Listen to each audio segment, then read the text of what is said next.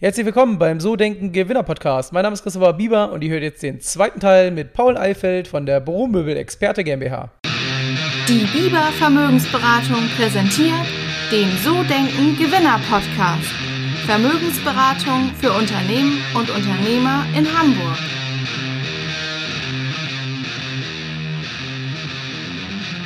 Ähm, du hast ja schon gesagt, warum selbstständig und nicht äh, Angestelltenverhältnis. Das, das Ah ja. konnte man ja schon ganz gut nachvollziehen. So, aber ähm, jetzt ist das Unternehmen gut gewachsen. Ich habe jetzt rausgehört, dir gehört es auch komplett. Ähm, ihr seid profitabel. Irgendwann ist ja auch so das Thema, ähm, was treibt dich an? Ne? Weil am Ende des Tages, äh, wo soll es hingehen? So, hast du da eine Vision oder, oder was ist da bei dir Es im Kopf? Es gibt zwei. Es gibt eine persönliche, die war Anfang an eigentlich schon immer das Ausschlaggebende. Deswegen habe ich eigentlich überhaupt mich gegründet, weil es ging mir darum, das sagen jetzt viele, aber es ist wirklich so, Spaß bei der Arbeit, also Selbstver ich glaube, Selbstverwirklichung ist das richtige Wort. Selbstverwirklichung bei der Arbeit ist mir das Wichtigste gewesen. Und ich denke auch meinen Mitarbeitern von Anfang an auch. Und das versuche ich immer ein bisschen zu pushen. Natürlich muss es Rahmen und Regeln geben, aber in denen sollte jeder sich selbst ja, also selbst auseinandersetzen. Also selber das, äh, sich die Lösung raussuchen, damit er wirklich sagt, das ist meins, das habe ich geschafft. Und dass man wirklich mit einem Lächeln ins äh, im Gesicht äh, auf Arbeit kommt. Und das schaffe ich wirklich immer. Also es gibt natürlich Tage, wo man sagt, ja, warum auch immer, ist vielleicht nicht der optimale Weg heute. Aber auf Arbeit ist, man muss die Arbeit sich so gestalten. Und viel schlimmer ist, wenn man nichts zu tun hat. Das, ist, das hatte ich leider auch mal. Aber das, das können wir dann nochmal bequatschen. Ja, äh, und die zweite Thematik ist natürlich die Vision von der Firma. Ähm, Wir sehen immer mehr den Wandel. Es ist Corona war das beste Beispiel, wie schnell vor allem das geht. Also wir haben auch eine IT-Abteilung, wo auch wir äh, IT-Dienstleistungen anfangen jetzt mitzuverkaufen. Da geht es aber gar nicht darum, ein fremdes Gebiet aufzumachen, sondern ah ja, was ist denn der Arbeitsplatz der Zukunft? Und ja, wir sehen die Gefahr, dass in 10, 20 Jahren wir kaum mehr Möbel verkaufen. Ähm, also Gefahr. Es ist einfach so. Ja. Wir sind ja Händler von Möbeln. Es ist halt blöd, wenn mir dann unser eigenes Geschäft irgendwann nicht mehr geht. Mer- Merkt ihr das, Also, merkt ihr das jetzt eigentlich schon? Dass, dass das Mm, Es, jein. Also wir merken es in, in Korpusmöbeln, also alles, was mit Schränken zu tun hat, dass das weniger wird. Eher mehr Sideboard-Charakter, Home, also, wir, also Design-Themen. Äh, weniger Stauraum allgemein, weil Digitalisierung ist bei vielen jetzt schon immer mehr vorangeschritten und es ist noch weit nicht dort, wo es in zehn Jahren sicherlich sein wird. Äh, man merkt es, äh, Höhenverstell beschreibt es, Ergonomie ist sehr wichtig, aber man kauft wirklich mehr den Tisch und den Stuhl, vielleicht noch einen Container und dann geht es dann schon in die, Reihe, in diese Thematik, wie kann ich es schön machen. Ne? Und dann wird ein Shop schon schwieriger, weil dann geht es ja um das Individuelle, wo dann eher schon der Mensch-Mensch äh, kommt, weil man als Unternehmer, als Käufer noch nicht so richtig weiß, wie, will ich mir das, wie kann ich mir das vorstellen, so eine Lounge äh, zu bauen oder äh, eine Cafeteria, die richtig schick ist, wo wirklich meine Mitarbeiter sich auch wohlfühlen und wirklich wie zu Hause ja, so ein bisschen fühlen. Die Richtung geht ja immer mehr dahin. Und das Homeoffice ist natürlich auch ein spannendes Thema. Wir haben das Shared Desk-Thema, was immer mehr vorankommt. Das sehen wir selber. Also ich nehme uns immer selber als Beispiel. Wir sind selber ja, 37 Leute. Wir haben zwei Etagen, ein Großraumbüro und vier Einzelbüros.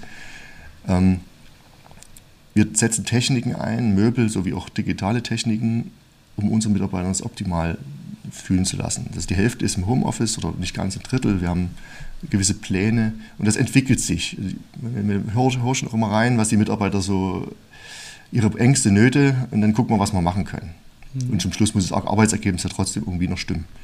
Und das ist extrem spannend, weil dieses soziale Thema bei uns extrem wichtig ist. Also dieses familiäre, wir wollen mal einen schnellen Meeting machen am Gang und so. Das war früher tagtäglich und das war super, weil da neue Innovationen auch eigentlich entsprungen sind.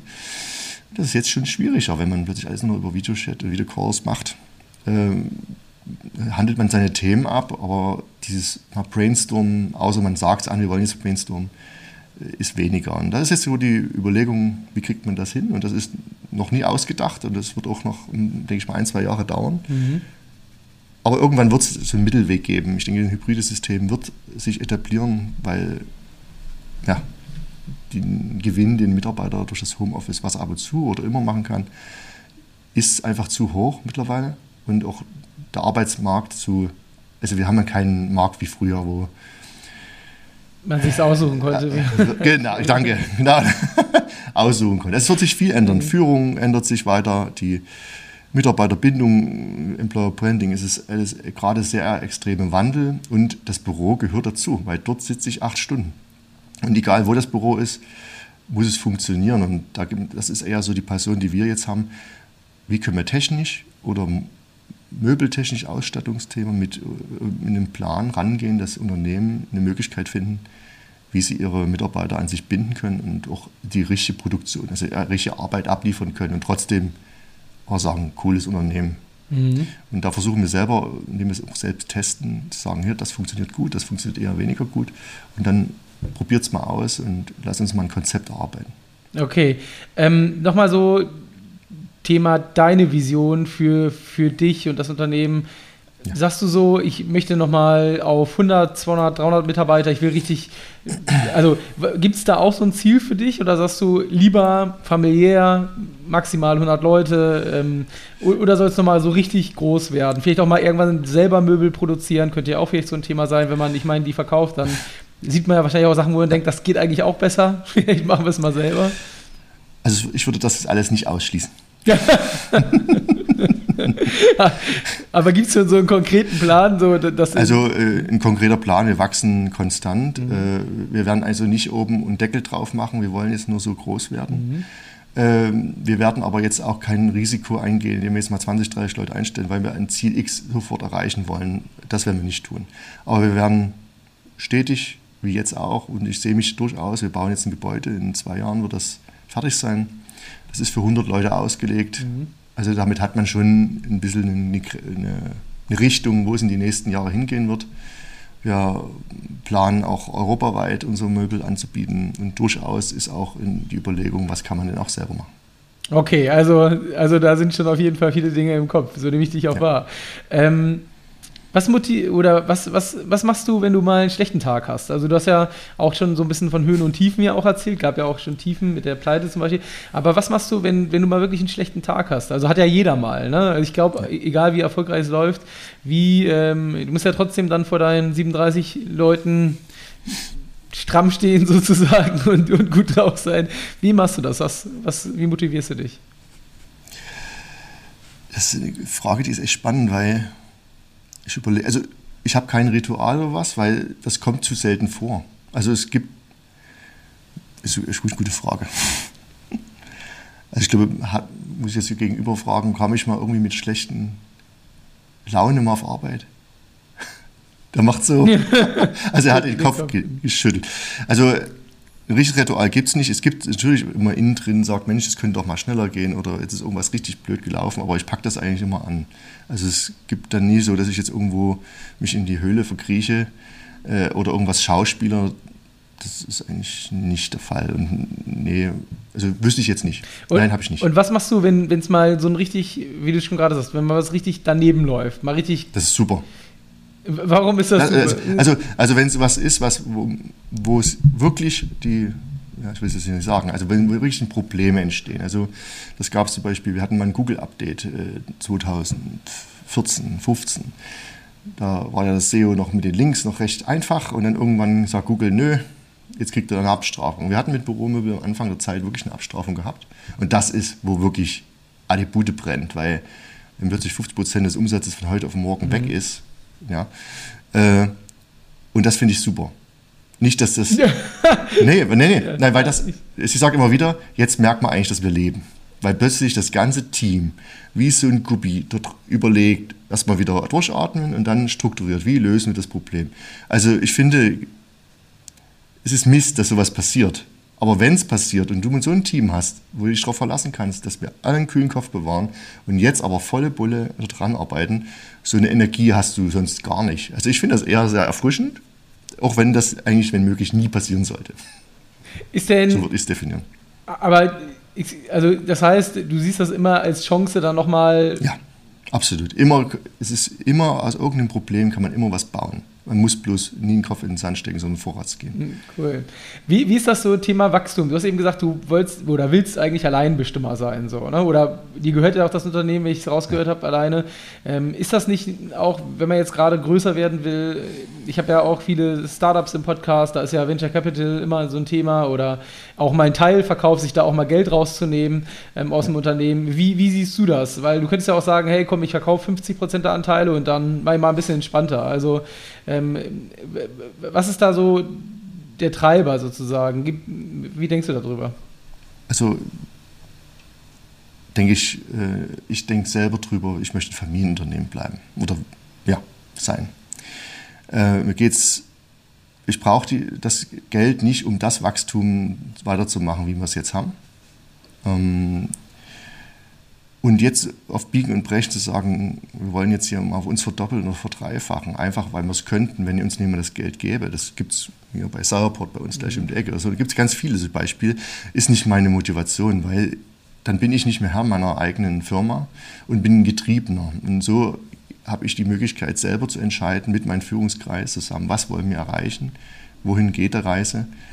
Und ich bin niemandem Rechenschaft äh, ja, folge. Und das ist mir wichtiger als von heute auf morgen die Welt einzureißen. Das müssen wir auch nicht. Okay, und so ein Thema auch mal zurückzutreten, also merkt man ja auch noch nichts von sozusagen? Äh, naja, also ich bin 40, habe zwei Kinder, die sind sechs und zehn. Also Thema ist, mit 60 werde ich mich zurückziehen, langsam. Das ist schon jetzt geplant. Da geht es mir aber eher um die Themen, weil ich auch viel mit anderen Unternehmen zusammen bin und spreche drüber. Innovationskraft hat an einem gewissen Punkt im Alter ist es nicht mehr so groß gegeben, weil einfach die Jüngeren, man versteht es dann einfach nicht mehr. Und da war klar mein Ziel, mit 60 werde ich versuchen, einen Nachfolger beziehungsweise vielleicht auch die Familie es zu übergeben mhm. äh, und mich langsam rauszuziehen. Und dann mal schauen, was dann ist. Aber bis dahin, ist noch ein bisschen Bulle, Zeit. noch 20 Jahre.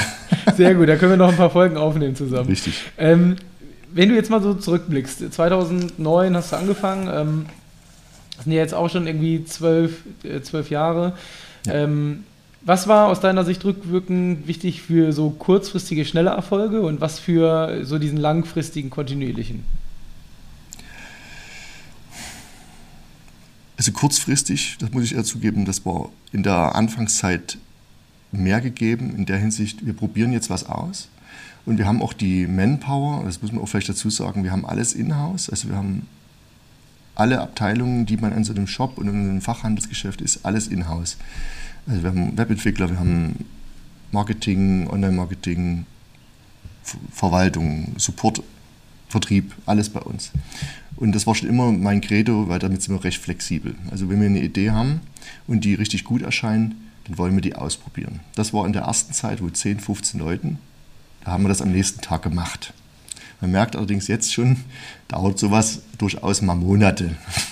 Also merkt schon dieses ja, Konzern, was wir ja nicht sind, aber dieses Trägheit, die geht schon los. Und das ist auch für uns, wir haben jetzt gerade die Strategie-Meeting für die nächsten Jahre, ein großes Thema, was wir zurückhaben wollen. Und da sage ich, kurzfristig ist schnelle Entscheidung und was, und mal vielleicht, wie ich es immer so schön sage, ein paar Spaghetti an die Wand, mal gucken, was runterfällt. Ähm, langfristig eine Vision, haben wir lange gebraucht, eine Vision zu arbeiten, die die Leitplanken für die Zukunft sind äh, und langfristige Ziele. Also wir werden jetzt, ich, mein Wunsch war gewesen, mal ein Zehn-Jahres-Ziel zu entwickeln, habe ich bis jetzt noch nicht geschafft. Wir sind jetzt bei drei, aber ich bin auch damit zufrieden, dass wir jetzt, wir machen jetzt Offsites in unserem Führungskreis, wir gehen jetzt drei Tage, schließen wir uns mal irgendwo ein und werden die nächsten drei Jahre jetzt durchplanen. Und also langfristige Ziele bringen den Weg, wo man hin will. Äh, und kurzfristig Sachen, also man muss auch trotzdem noch die Ressource frei haben, um mal eine Idee, jetzt gerade ist, was weiß ich, ähm, irgendwas passiert draus. Oder Corona, das beste Beispiel, mhm. Corona, jetzt, wir müssen jetzt auch noch die Chance haben, Zeit zu haben, um auch darauf zu reagieren. Und wenn jetzt Homeoffice von heute auf morgen plötzlich hochboomt, dann müssen wir halt Produkte haben, die das abdecken. Und das darf nicht lange dauern. Wie war das bei, ähm, wenn wir gerade beim Thema Corona sind, wie war das bei Corona? War, äh, als, als die Krise losging, Umsatz komplett tot oder? Nein. Oder wie, wie war es für euch auch im Nachgang? Ihr seid ja E-Commerce-Unternehmen gut oder wie, wie war das für euch? Ähm, in der ersten Welle war es so, wir hatten drei Wochen bevor das losging mit dem Lockdown ein Gespräch mit einem Lieferanten, der viel China-Geschäft hat. Äh, mit dem habe ich mich darüber unterhalten, Mensch, in der Zeitung, da liest man ja sowas, was da in Italien los ist. Und der so, ja, du pass nur auf, da kommt richtiger Mist auf uns zu. Wir haben ja schon die ersten Probleme, ähm, Lieferungen aus China zu bekommen, weil die alles dicht machen. Und ich so, oh, was heißt denn das? Ne? Das kann sein, dass die hier auch alles dicht machen. Und ich so, hm, mit meiner IT, also beziehungsweise wir in der ganzen Firma ein Meeting gemacht. Wie sieht's aus? Lass uns unsere komplette Infrastruktur auf Homeoffice updaten. Und wir waren einen Tag vor dem Lockdown fertig und haben alle mit Notebooks ausgestattet. Und dann kam der Lockdown und alle konnten weiterarbeiten. Also, also wir haben das sehr gefeiert, weil das war eher Glück, es ist wirklich Glück gewesen, mhm. weil gerade die richtige Frage ja. in der richtigen Zeit gestellt, sonst hätte man das alles eine Woche später gehabt. Dann gab es auch fast keine Notebooks mehr. Ähm, ja, also das war erstmal das erste Thema, dass wir recht schnell wieder voll funktionsfähig waren. Dann kam das nächste Thema, Fachhandel ist von heute auf morgen komplett auf Null gegangen. Also wirklich kein, wir heute mehr Büromöbel kaufen im Fachhandel. Bedeutet also, meine Außendienste hat nichts mehr zu tun. Mhm. Und im Online-Shop lief es eigentlich ganz normal weiter. Dort haben wir eigentlich erst gemerkt, in der zweiten Welle, wo dieses Homeoffice-Thema so als, ja, die SPD sagt hier Homeoffice-Pflicht für alle und so weiter. Ab dann ging bei uns eher die Post ab. Also wir haben unseren Umsatz 10, 15 Prozent steigern können letztes Jahr. Obwohl wir eine derbe Kerbe durch den Fachhandel hatten. Also selbst das hat der Online-Shop aufgefangen. Da bin ich auch sehr froh drüber. Und richtig feiern konnte ich es nicht. Das muss ich auch mal dazu sagen, weil man fühlte sich doch ein bisschen, naja, ist es jetzt unsere Leistung gewesen oder ist es jetzt einfach eine glückliche Fügung? Und jetzt rückblickend sage ich mal, es war beides. Weil wir sind jetzt immer noch auf einem hohen Niveau, nicht mehr auf dem gleichen. Aber jetzt, wo man sagt, okay, das ist ungefähr, wo wir uns jetzt eingependelt haben. Und ich bin auch sehr froh, dass der Fachhandel wieder angezogen hat nach der dritten Welle. Haben wir richtig gemerkt, die wollten jetzt endlich ihre Investitionen durchkriegen und die kaufen jetzt trotzdem genauso noch. Aber Großprojekte sind definitiv eingebrochen, deutschlandweit. Also alles, wo große Bauten entstehen, gibt es äh, Investitionsstau. Ja, wollte ich gerade sagen, weil natürlich, also ähm, wir machen ja mit meiner Firma viel Baufinanzierungsgeschäft, äh, auch so Kapitalanlage-Sachen und man merkt schon massive Bauverzögerungen überall. Das ist halt, ist gerade so. Und ähm, ich frage mich halt auch, ähm, das sagt meine Steuerberaterin, die hat so viel Automobilzulieferer in der Kundschaft, ähm, dass auch so perspektivisch da noch ein paar Sachen passieren in der Wirtschaft, wenn dann mal alles so irgendwie durch ist. Ähm, und viele Branchen haben zwar profitiert, aber was ich mich frage, auch mit der Homeoffice-Geschichte, es wird ja auch so ein hybrides Modell hinauslaufen, ne? wahrscheinlich in der Zukunft. Ja. Hm, inwieweit statten denn Firmen ihre Mitarbeiter zu Hause mit Büromöbeln aus. Ist das schon so oder meinst du, das kommt oder wie, wie läuft das so sozusagen? Weil ich kenne viele Mitarbeiter irgendwie auch von, von Kunden, die sitzen dann am Küchentisch, weil die haben gar keinen Platz Richtig. zu Hause. Gerade in Hamburg, ne, Großstadt, ist das eh so ein Thema. Und äh, ich habe auch noch von niemandem gehört, dass sein Chef ihm einen Schreibtisch gekauft hat, sozusagen fürs Zuhause. Also, also das ist ein super Thema. Mhm. Äh, also in erster Linie war es so, dass wir hauptsächlich B2C-Kunden, also Privatkunden, die genau das Thema hatten. Mensch, jetzt bin ich schon ein halbes Jahr zu Hause. Es wird, ist kein Ende abzusehen, also kaufe ich mir jetzt doch mhm. mal was Besseres und jetzt nicht nur aus Laden XY. Ähm, das ist extrem hochgegangen, ist jetzt wieder normalisiert, würde ich sagen. Und das Thema, das bieten, also dass das Unternehmen für ihre Mitarbeiter ähm, Möbel kaufen, haben wir dreimal gehabt. Also wir hatten drei größere Aufträge, wo wir an 100 verschiedene Lieferadressen unsere Stühle äh, und Tische schicken durften. Das war eine total spannende Geschichte, weil es auch logistisch ja ganz mhm. spannend war. Aber es ist viel zu selten. Und da ist die Frage, das wird sich, ich denke, das ist noch ein Thema, was kommen wird, weil alle sind jetzt noch aufgeregt und wissen noch nicht so richtig, wo es links und rechts lang geht. Ich merke es aber selber bei unseren Konzernen hier, T-Systems, was ich nicht, die auch in Dresden sind, die bauen ein Drittel ihrer kompletten Räumlichkeiten ab. Das Homeoffice wird immer mehr so ein Thema und jetzt kommt es auf die Gesetzesgebung an, weil theoretisch, wenn es ein Homeoffice-Platz ist, muss der Arbeitgeber den ausstatten, mhm. aber auch den Arbeitsschutz berücksichtigen. Mhm. Das bedeutet, es muss in den Arbeitsschutzbeauftragten nach Hause kommen und gucken, ist der Mindestabstand, ist er richtig eingestellt und so weiter. Also Lampe, Tisch, Stuhl, mhm. Dann kommt vielleicht noch Miete im schlimmsten Fall, also im schlimmsten Fall für ein Unternehmen in dem Moment. Ne, gibt auch die Möglichkeit, Miete zu verlangen für die Quadratmeter. was man zwar auch steuerlich alles äh, kriegen kann, aber das gibt halt, ich denke mal, da sind viele noch unsicher, wie sie das machen und ob sie damit besser fahren. Im Moment ist es halt noch so, dieses mobile Arbeiten funktioniert ja. Mhm. Die Mitarbeiter kümmern sich selbst. Super. Äh, aber das wird kippen. Das wird nicht ewig so weitergehen. Also bei uns ist es schon so, bei uns darf jeder sich raussuchen. Wenn er sagt, ich brauche einen Tisch oder einen Stuhl oder eine Lampe, dann nimmt es mit. Wenn er es nicht braucht, okay.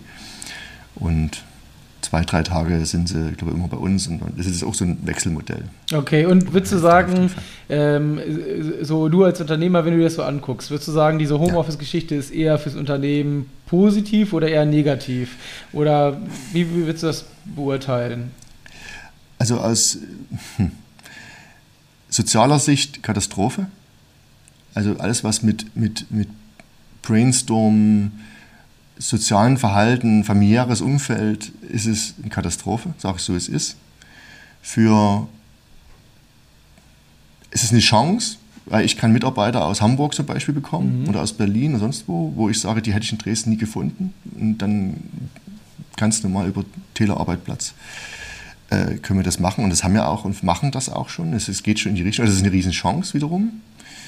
Äh, ich denke, das hybride Thema plus eine leichte Kulturwandel, dass man es halt schafft, wenn man halt schon die Leute auf anderen Standorten hat, dass man die trotzdem ab und zu mal in die Firma bekommt.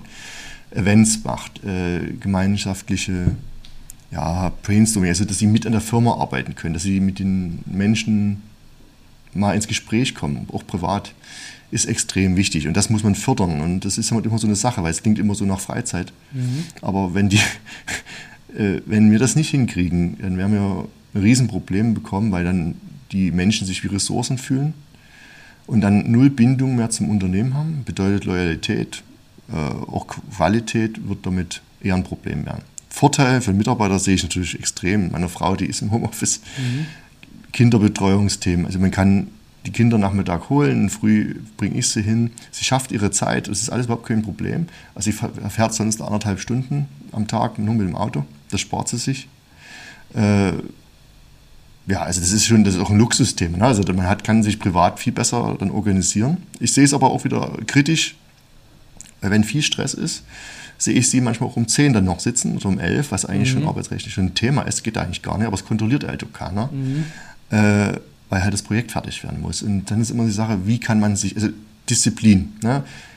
man braucht im Homeoffice Disziplin, dann kann das super funktionieren. Mhm. Aber wenn man das nicht hat, und ich würde jetzt vielen unterstellen, dass das schwierig ist, positiv wie auch negativ. Manche machen vielleicht ein bisschen weniger, manche machen halt viel zu viel. Mhm.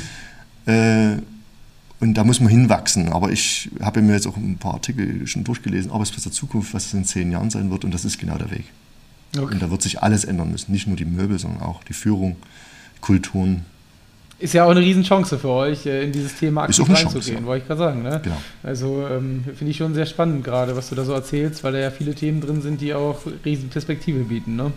Ähm, das war's. Das war Teil Nummer zwei mit Paul Eifeld. Ich hoffe, dir hat Spaß gemacht und äh, ja, der Podcast hat dir gefallen. Und wenn das so ist, dann habe ich eine Bitte an dich. Gib dem Podcast doch mal eine 5-Sterne-Bewertung bei iTunes oder schreib eine Rezension. Und ich freue mich, wenn du dann nächste Woche zum Teil Nummer drei wieder mit dabei bist. Ciao, ciao.